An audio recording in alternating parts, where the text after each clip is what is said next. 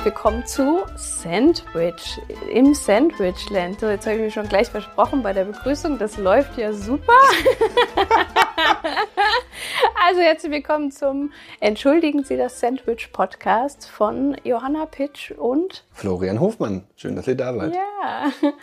Heute haben wir uns mal damit beschäftigt, welche Filme uns im letzten Filmjahr tatsächlich total enttäuscht haben, wo wir mit großen Erwartungen irgendwie rangegangen Ja. sind und dann mit noch tieferen Enttäuschungen zu kämpfen hatten. Genau, Flo, welchen Film hast du uns denn mitgebracht? Ich habe Nope dabei von Jordan Peele. Der Titel ist, ist immer noch sehr lustig. Ja, Nope. Also es ist ein sehr klug gewählter Titel für einen relativ aussagefreien Film. Ja. Der, ich habe aber mal nachgeguckt, bei Letterbox, wo man als Zuschauer sozusagen privat Filme bewerten kann, einen Score von 3,9 von 5 hat. Das ist jetzt gar nicht so What? schlecht. Wie ist das denn Ähm, zustande gekommen? Ich weiß es nicht. Ich habe gestern Abend extra nachgeguckt. Und es geht, ich lese mal diesen wunderbaren Mhm. Beschreibungstext vor, den es äh, zu diesen Filmen immer gibt. Die Bewohner einer einsamen Schlucht im Landesinneren Kaliforniens werden Zeuge einer unheimlichen und erschreckenden Entdeckung. Es, äh, allein dieser Satz ist schon so aussagelos, wie dieser Film am Ende ist. Daniel Kaluuya und Keke Palmer tragen diesen ganzen Spaß oder nicht Spaß. es ist ein Horrorfilm. Als solcher ist er anmoderiert. Vermeintlich. Wir hatten wieder ein paar Stellen, wo wir lachen konnten. Diesmal nur ein paar Stellen. Ist eigentlich immer auch schlecht, wenn wir nur ein paar Mal lachen Ja. können. Saßen in diesem Kino und dachten uns die ganze Zeit, glaube ich, einfach nur, what the fuck is Ja. happening? Ja. Es geht darum, dass äh, Keke Palmer und äh, Daniel Kaluuya, ich weiß gar nicht, ob sie überhaupt Rollennamen haben. Ich glaube gar nicht. Die haben, glaube ich, gar keine Rollennamen sogar. Das kann sein, ja. Ein, eine Pferde... Äh, Mit ihrem Vater zusammen haben sie eine Pferderanch, genau. Genau. Im, irgendwo in Hollywood Hills. So, Im also Landesinneren irgendwo in- Kaliforniens, Ja, laut genau. dem Synopsistext, auf dem sie leben Mhm. und geht relativ lustig los, indem man das irgendwie auf so eine Filmwissenschaft oder auf so eine filmhistorische Schiene lenkt. Wussten Sie, dass der allererste Film einen schwarzen Mann auf einem Pferd zeigte? Und dieser Mann ist mein Ur-Urgroßvater. Ur. Da kommt noch ein Urgroßvater. Und sie vermieten jetzt diese Filmpferde Mhm. und trainieren die auf ihrer Farm da in Kalifornien. Und dann passiert einfach, dass dieses komische etwas, what the fuck auch immer, da auf einmal da ist. Und es äh, gibt eine wunderbare Beschreibung auf Letterboxd, die es für mich den Film wunderbar zusammenfasst. A giant vagina eating horses. Ja. Ja, genau das passiert. Also es gibt ein, ein Himmelsobjekt, ein, ein, ein Monster, ein was auch immer. Es sieht aus wie eine Giant Vagina, die da über dieses Landesinnere Kaliforniens hier rüber fliegt und irgendwie zu Stromausfällen führt, zu den üblichen Horrorelementen führt. Genau, also, also ich habe tatsächlich diesen Satz habe ich noch erweitert, indem ich gesagt habe, Giant Vagina is eating Californian people, horses and houses. Stimmt. Weil tatsächlich Am Ende geht's am ja richtig Ende ab. nimmt's alles. Ja. Also, so, Ja. also und das ist tatsächlich was, also das sieht man am, am Anfang gar nicht. Also man, es dauert relativ lang, bis man diese Giant Vagina tatsächlich sieht. äh, also der Vater wird dann umgebracht, also der stirbt dann, weil er halt irgendwie vom Ich Pferd. dachte, der Vater ist gar nicht mehr dabei gewesen. Siehst Doch, du mal, der ich habe das so verdrängt. Ich habe diese Filmerfahrung so in mein, Ja. in mein Inneres zurückgedrängt. Einfach nur Nope. Ja, einfach nur Nope dazu gesagt. Also mir ist Ja. tatsächlich einfach nur noch Keke Palmer in Erinnerung, die Ja. für mich diesen Film noch erträglich gemacht hat, Ja. äh, in den Momenten, wo sie drauf war. Und dann dieses, diesen wunderbaren diesen Techniktypi da aus, Ja. der, aus der Innenstadt irgendwie rauszitieren, denn überall Kameras äh, Genau, also einrichten sie, sie, ihr Plan ist dann quasi, ähm, damit Geld zu machen. Also sie wollen sozusagen das, was da passiert, filmen und wollen das dann quasi an die, an die halt an Filmfirmen verkaufen, um damit Genau. dann halt Geld zu machen. Oder halt an Zeitungen oder so. Und das ist dann auch das Ende vom Film, dass äh, es dann ein Foto Es gibt gibt. ein Foto aus so einem Ja. Brunnen Ja, aufgenommen ganz oder sowas. seltsam. wirklich, Also- wirklich, ja. Genau, also man sieht natürlich, dass die echt strugglen, was so das Geld, das Finanzielle angeht, weil die Farm halt auch super teuer ist und so. Und dann passiert halt eben, dass der Vater stirbt und dann eben, dass, dass sie da irgendwas vermuten, was da passiert. Und dann wollen sie da irgendwie das Geld rausschlagen und am Ende sieht man dann den Endgegner in der Giant Vagina, der fliegende Endgegner, der alles und jeden. Aber stirbt dieses Ding nicht am Ende auch irgendwie, Ja, weil irgendwie sie dir eine Falle es. stellen oder so? Ja. Ach, ich weiß auch nicht. Und dann ist das, also es ist, also der, dieser ganze Film ist einfach nur, Also Nope ist tatsächlich das aussagekräftigste, was dieser Film zu bieten Ja, hat. stimmt. Der Titel ist tatsächlich das aussagekräftigste und das, was man am liebsten macht. Es ist tatsächlich auch meine Lieblingsszene. Also es gibt nur eine einzige Szene, die ich wirklich gut fand. Das ist, wenn Daniel Kaluuya äh, irgendwo im Stall unterwegs ist und dann tatsächlich so Fake-Aliens kommen. ja, Irgendwelche. Kinder von, vom, aus dem Ort oder so, die sich als Aliens verkleidet haben. Und, Und er steht im. Genau, und er steht da im Dunkeln in diesem Stall und dann kommen da diese, diese Aliens und er steht einfach nur da und dann hat man sein Gesicht in Großaufnahme, im Close-Up und du, und du siehst einfach nur, wie er sagt so, Nope. und Ja. das war so der Moment, wo ich sage, okay. das war auch der ein, die einzige Ja. Horrorszene gefühlt Ja. in diesem ganzen Ja. Film. Also der, der Film ist irgendwie nicht gruselig, in unseren Maßstäben von gruselig Nee. gesprochen. Und er war also wirklich, wir haben da drin gesessen und dachten uns nur, also ich habe mich sehr auf den Film gefreut. Ja. Das, deshalb zählt er zu meinen größten Enttäuschungen, weil ich irgendwie nach Us, also wir auf Deutsch, den Film, und Get Mhm. Also. Out, den habe ich tatsächlich nicht gesehen. Den hast du nicht gesehen, Den hab der ich nicht sehr gesehen. zu empfehlen. Mich sehr darauf Vielleicht dann bei habe. Horror. Vielleicht dann bei Horror, ja, möglicherweise. Und wir fand ich einfach so toll und so gut gearbeitet, auch von dem, von dem Filmischen. Was ja auch spannend ist, weil du ja eigentlich gar nicht der Horrorfilm-Typ Genau. bist, ne? Also das ist ja schon spannend. Und der hat mich, der hat mich aber auch gar nicht so richtig gegruselt, Mhm. sondern ich mag eigentlich, wenn es so richtig klug gemachte, tiefer liegende Probleme sind, sozusagen für so einen Horror. Mhm. Absolut. Und gar nicht einfach so von Jumpscare zu Jumpscare Ja, irgendwie absolut. man da rüberfährt. Ja, dementsprechend hatte ich große Erwartungen an den Film. Mhm. Die auch nach dem Trailer, muss man ja ehrlicherweise sagen, der auch ganz gut war und irgendwie lustig war und irgendwie Lust darauf gemacht hat, gar nicht eingelöst wurden. Und äh, mich wundert es tatsächlich jetzt, dass er vorhin mit diesen 3,9 von 5, Hm. das ist ja eigentlich, also 4, 4 von 5 fast. Ja, Menschen hatten scheinbar doch Spaß. Es gibt auch diesen tollen Satz noch, äh, Five Stars, Angel, Five Stars. We're getting a call from my supervisor asking how my service was. Five stars, Angel. Five stars. Den, den würden wir nicht geben, wir würden 0 von 5 geben. Also ich würde 0 von 5 geben.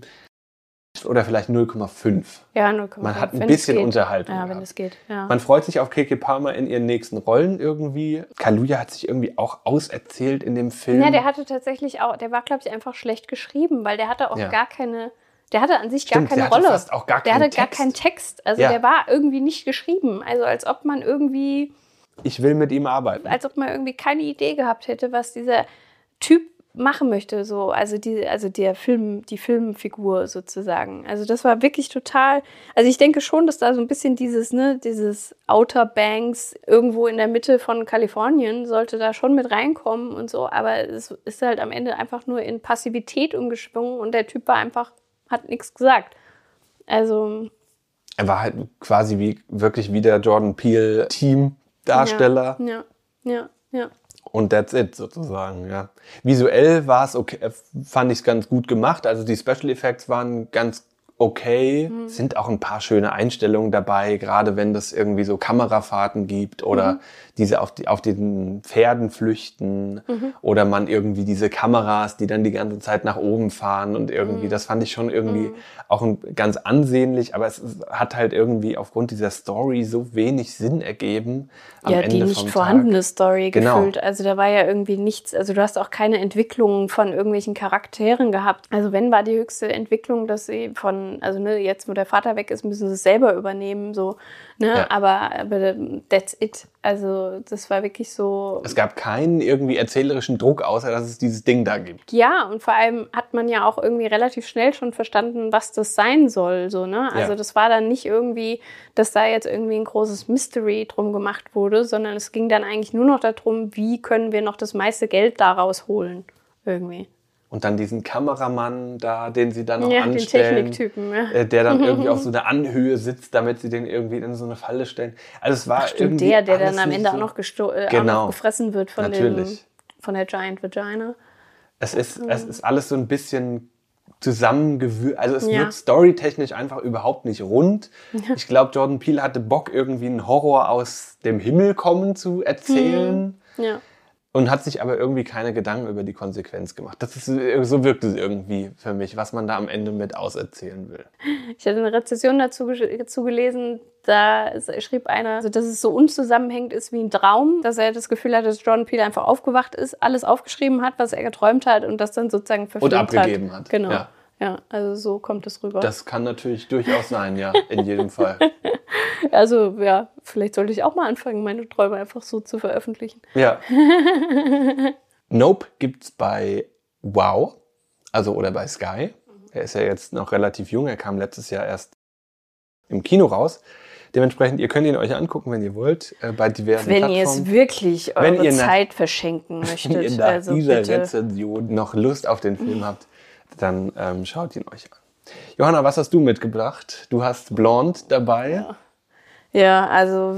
Ein ähnliches Machwerk, um es mal Ja, ich glaube, wir sind tatsächlich, ich weiß gar nicht, wie wir auf diese, auf diese Thematik gekommen sind mit unserer größten Enttäuschung, aber es hat bestimmt, ich weiß gar das nicht. Das hat auch mit Blond zu tun. Ich weiß, wir haben über Nope, glaube ich, gesprochen und dann haben wir noch gesagt, ja, ja, und auf jeden Fall für mich war Blond, ist von Netflix produziert und auf Netflix zu sehen kam 2022 raus und unter der Regie von Andrew Dominic und beruht auf einem oder basiert auf einem fiktionalen Roman von Joyce Carol Oates. Und Anna de Armas spielt Marilyn Monroe. Und es basiert, die wundervolle Zusammenfassung ist, es basiert auf dem Innenleben von Marilyn Monroe, dem fiktiven Innenleben von Marilyn Monroe, ganz wichtig zu sagen weil äh, dieser Film ist einfach nur eine ganz große Vergewaltigung von Marilyn posthum, muss ich sagen. Ja. Ich weiß nicht, wieso ein Film überhaupt irgendwo durch irgendeine Kontrollinstanz durchgekommen ist, weil ich finde, dass dieser Film einfach. Wer, wer am Ende die Entscheidung trug, zu sagen, ja. yo, das machen wir. Ja, keine Ahnung. Also wirklich. In diesen vielen Schritten, in denen ein Film entsteht, zu sagen, ja.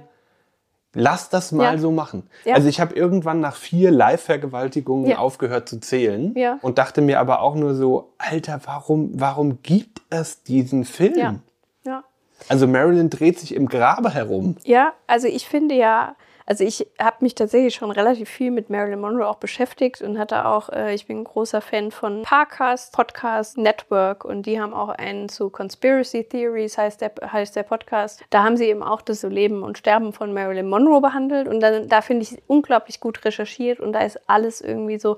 Und es gibt so viel, was wirklich auch kontrovers war bei ihr im Leben und dann wurde wirklich nur auf dieses Sexuelle. Ich meine, ja. Marilyn Monroe ist die blonde Sexbombe. Und es wurde auch nur das gezeigt. Ich denke, ich wurde entdeckt.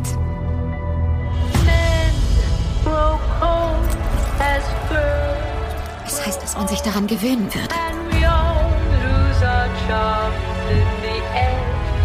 Aber ich kann das nicht.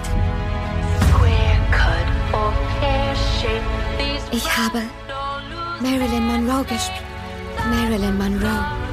Marilyn Monroe.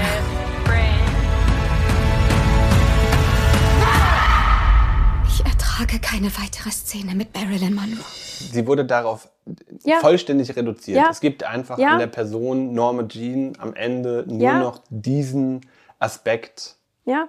Und das Schade, das Traurige an dieser ganzen Geschichte, finde ich, ist, dass zum Beispiel, sie hat ja ihre eigene Produktionsfirma auch gegründet. Sie ist ja Stimmt, von. Mit United Artists, ne? Oder war das nicht so? Nee, das war und schon Charlie vorher. Chaplin? Nee, sie hat wirklich ihre eigene Marilyn Monroe Productions. Sie war bei Paramount. Das wird ja, glaube ich, auch ein bisschen in dem Film angeteasert, ja. um es mal so zu sagen. Und ähm, um da sozusagen, und ist dann super schlecht bezahlt worden. Also sie hat, glaube ich, einen Film mit irgendeiner anderen äh, Schauspielerin gemacht und die hat irgendwie das Dreifache von Marilyn bekommen. So, und da hat äh, Marilyn dann irgendwann gesagt, Leute, es geht nicht. Und dann ist sie da, ist sie da weg und ist auch nach New York und hat dann, glaube ich, auch eben, weiß nicht mehr, wie diese Acting Studios heißen, aber hat dann da eben mal Schauspiel studiert und so und hat dann auch ihre eigene Production-Firma gegründet. Und das wird in diesem Film einfach komplett wegignoriert. Es wird wirklich nur, der, der Fokus ja. wird nur auf äh, Vergewaltigungen, auf was sie für ein armes Opfer war, wie, wie, wie, wie, ne, also wie sehr sie gelitten hat unter dieser patriarchalen Welt von Hollywood. Ja, vollkommen richtig, absolut. Aber warum musste das dann jetzt nochmal so hervorgehoben werden? Und warum hat man nicht hervorgehoben, dass Das- sie auch Empowerment-Momente Ja. hatte. Ja, also und vor allem, dass es ja auch ihre Entscheidung war. Laura Mulvey ist eine feministische Filmwissenschaftlerin, die eben so ein, die hat gesagt, der, der Blick im Kino ist männlich. Also, ne, das ist sozusagen ähm, alles, was im Kino gezeigt wird, ist sehr auf das männliche, auf den männlichen Blick getrieben und dadurch wird die Frau als Objekt nur noch behandelt und gesehen. Und dadurch hat die Frau eine to be looked atness sozusagen. Also die Frau wird gleichzeitig ausgestellt wie auch angeschaut. So, also die kann das Narrativ auch nicht vorantreiben, sondern das wird immer der Mann machen. So, also das ist so dieses Schema im Classical Hollywood Cinema, was so bis in, in den 1960er Jahre gereicht hat. Und da sagt sie halt auch, also Malve habe ich jetzt auch einen Text gelesen, da sagt sie eben, sie hat es auch perfektioniert. Also sie hat es verstanden, also Marilyn Monroe hat verstanden, dass sie diese to be looked atness hat und dass sie das ausnutzen kann. Das war aber ihre Entscheidung. Also und das, äh, da gab es auch jemanden, irgendwo habe ich mal gelesen von wegen, ne, der, der ist mit ihr durch die Straßen gelaufen und sie wurde nicht erkannt. Dann hat sie diesen Marilyn-Move gemacht, also hat dann so, so wie so ein Schalter umgelegt und plötzlich war Bam. sie da. Und plötzlich haben die Leute gesagt, oh, das ist ja Marilyn Monroe. So, ne? Und genau das wird in dem Film, ich finde, es wird Es wird ein bisschen angerissen. angedeutet. Das ist die einzige Szene, wo ich sage, die ich gut fand, wo sie vor dem Spiegel sitzt und wo sie irgendwie im ersten Moment so ein bisschen zweifelt und keine Ahnung was. Und dann äh, merkst du, wie sie so einen Schalter Ja. umlegt und dann Marilyn ist. So, ne? Und das ist, finde ich, so die einzige Szene, die ich wirklich gut finde in diesem Film und die auch so ein bisschen, ein ganz klein bisschen, irgendwie an das hier heranreicht, was Marilyn Monroe wirklich verkörpert hat. So, ne? Aber ansonsten, also vor allem auch diese Szene mit Kennedy, das war für mich, also, Ja. also wo sie dann. also die ist ja voll fiktional auch, ne? Glaube ja, ich. gut, also dass, dass Kennedy und äh, Marilyn Monroe wahrscheinlich was hatten, also JFK, also John F. Kennedy, wobei auch Robert damit gemischt hat, ähm, das ist wohl schon belegt. Also da gab es wohl schon auch wirklich äh, Sachen. Aber es ist halt so absurd gemacht, wie er irgendwie im Bett liegt und nebenbei der Fernseher läuft wegen dem drohenden Atomkrieg. Und, Und er, sie ihm da jetzt einbläst. Ja, also. Und also, dann kommt der Anruf, Mr. President. ne? Und dann muss sie sich mal schnell irgendwie wieder vom Acker machen. Genau, und dann wird sie irgendwie da rausgeschmissen. Also, wo man wirklich sieht, wie sie einfach nur missbraucht wurde. Ja. Ja, also das verstehe ich nur auch am, am Ende. Ich meine, es ist so, dass ihr Tod immer mit gewissen Verschwörungstheorien behandelt wird, weil man das nicht verstehen kann und weil es eben auch so viele Unklarheiten gibt und so viele offene Themen, wo man sich wirklich fragt, wie kann das sein, dass das da und das da und das da und so. Ne? Also von daher, da gibt es ganz, ganz viel. Also wirklich, ich finde, man könnte ihn einfach nehmen und in die Tonne schmeißen und Ja. man hätte damit nichts verloren. Also Der, der gehört eigentlich in den Giftschrank, der Film. Also auch, warum hat man einem, ich weißen, mittelalten Regisseur diesen Film zugesprochen? Warum darf der den machen? Anna de Armas tut einem eigentlich die ganze Zeit nur noch leid. Weil also die trägt natürlich diesen Film Ja. mit, ihrem, mit ihrem Spiel. Die spielt auch super. Also die hat sich super in diese Marilyn reingesetzt. Es ist auch zum Beispiel im Gegensatz zu Elvis natürlich eine Entscheidung gewesen, dass man sie, also ich glaube, bei Elvis hat äh, Austin Butler zum Beispiel ja auch komplett gesungen. Also wie, wie weit man in diese Verkörperung reingeht Ja. und wie weit man in so einen Ja. Biopic-Modus kommt, den man ja hier überhaupt nicht eingenommen hat am Ende vom Tag. Und dann finde ich, ist aber auch am Ende, es gibt dieses komische Rittersportformat, also dieses 4 zu 3 schwarz-weiß, was ein, also was mich auch ultra aufgeregt hat bei dieser ultimativen Länge dieses Films. Das geht ja zwei Stunden 40 am Ende auch. Also es hört nie auf. Ja. Man denkt, was kommt denn jetzt noch und was kommt denn jetzt noch? Und es ist so ein, so ein versuchter Bilderrausch, den man versucht hat, Ja. irgendwie herzustellen. Das funktioniert aber überhaupt nicht. Also Ja. man, man rutscht überhaupt nicht ab in so eine in so eine Storyline, wo man auch dem Leben von ihr folgen kann, sondern es wirkt einfach wie so random Ausschnitte. Mhm. Sie wird ja auch irgendwann, also sie ist ja am Anfang noch das kleine Kind, dann ist sie irgendwann in einem Alter, und das verlässt sie auch nicht mehr. Also dann ist sie immer gleich alt und sieht immer gleich aus für den Rest der 2 Stunden 30. Ja, und was man ja auch oft hat, sind so diese Originalbilder und dann äh, sie sozusagen, also man hat tatsächlich schon versucht, da wirklich auch so eine Originalbilder nachzustellen von ihr. Oder man hat auch diese eine Szene Stimmt, von Some dem- Like It Hot. Das ist Some Like. It Hot, genau. Also das ist äh, The Seven Year Itch. Aber Some Like It Hot, das ist da in dem Zug. Da gab es wirklich eine Szene, die auch aus dem Film rausgenommen wurde und wo Anna de Armas in die, da reingeschnitten wurde sozusagen. So, Ah, mhm. okay. Also es ist schon, finde ich, cinematografisch sind da schon entspannende Sachen auch mit dabei. Das muss ich dem ganzen Film noch anrechnen, aber ich finde einfach, dass das einfach nun einfach eine große Vergewaltigung von, Ja. äh, von Marilyn Monroe posthum ist. Und ich finde es einfach traurig, dass wir heutzutage, wo wir so viel drauf schauen, was wir produzieren und wie Mit wir welchem produzieren. Blick wir produzieren. Genau, mit welchem Blick eben, dass es eben nicht mehr nur diesen männlichen Blick, äh, wobei, ne, wer meine Bachelorarbeit liest, der weiß, dass das nicht so ist. Naja, aber. über toxische Männlichkeit sprechen. Ja, genau, toxische Männlichkeit kommt noch. Ja, also ich muss wirklich sagen, dieser Film hat mich einfach nur sehr aufgeregt. Also ich muss wirklich sagen, er hat mich, ich, das ist wahrscheinlich am Ende auch das, was der Film machen möchte. Der Film möchte provozieren und tatsächlich nicht gefallen, was prinzipiell ja auch mal was Gutes ist, aber tatsächlich Aber halt auf welche Kosten? So, Genau, wenn man finde sich ich auf denkt, Kosten von Marilyn Monroe, Ja. die schon sowieso genug eingesteckt hat und die irgendwie schon genug missbraucht wurde, wie der Film ja zeigt, dann irgendwie, ja, finde ich es nicht gerechtfertigt. und halt eben auch in demselben Jahr eine Biografie zu wagen über Marilyn Monroe, wie man auch eine über Elvis macht und wo das ja gerade, oder es gibt ja jetzt auch den Whitney Houston-Film zum Ja. Beispiel. Also es gibt ja jetzt sehr, sehr viele Filme, die sich auch mit den Leben, dem künstlerischen Leben von bekannten Personen widmen, die alle sensibel mit der Person umgehen, die sie porträtieren wollen. Und hier wirkt es für mich einfach so, als ob Andrew Dominic zwanghaft da die äh, was draufsetzen wollte und einen Blick angewendet hat, wo man sagt, ja, das war eh nur die Sexpuppe, die überall durchgenudelt wurde. Und das zeige ich jetzt mal auch schön unver, unver Blümt. verblümt, ja, ohne, ohne Unzensiert. irgendwelche, Ja. genau, auch unzensiert, ja. Also es ist ein, tatsächlich ein Film, der mich sehr aufgeregt hat, der mich irgendwie, wo ich mir auch die ganze Zeit dachte, ich schaue den jetzt, weil wir darüber sprechen, sonst hätte ich mir den auch, glaube ich, nie angeguckt.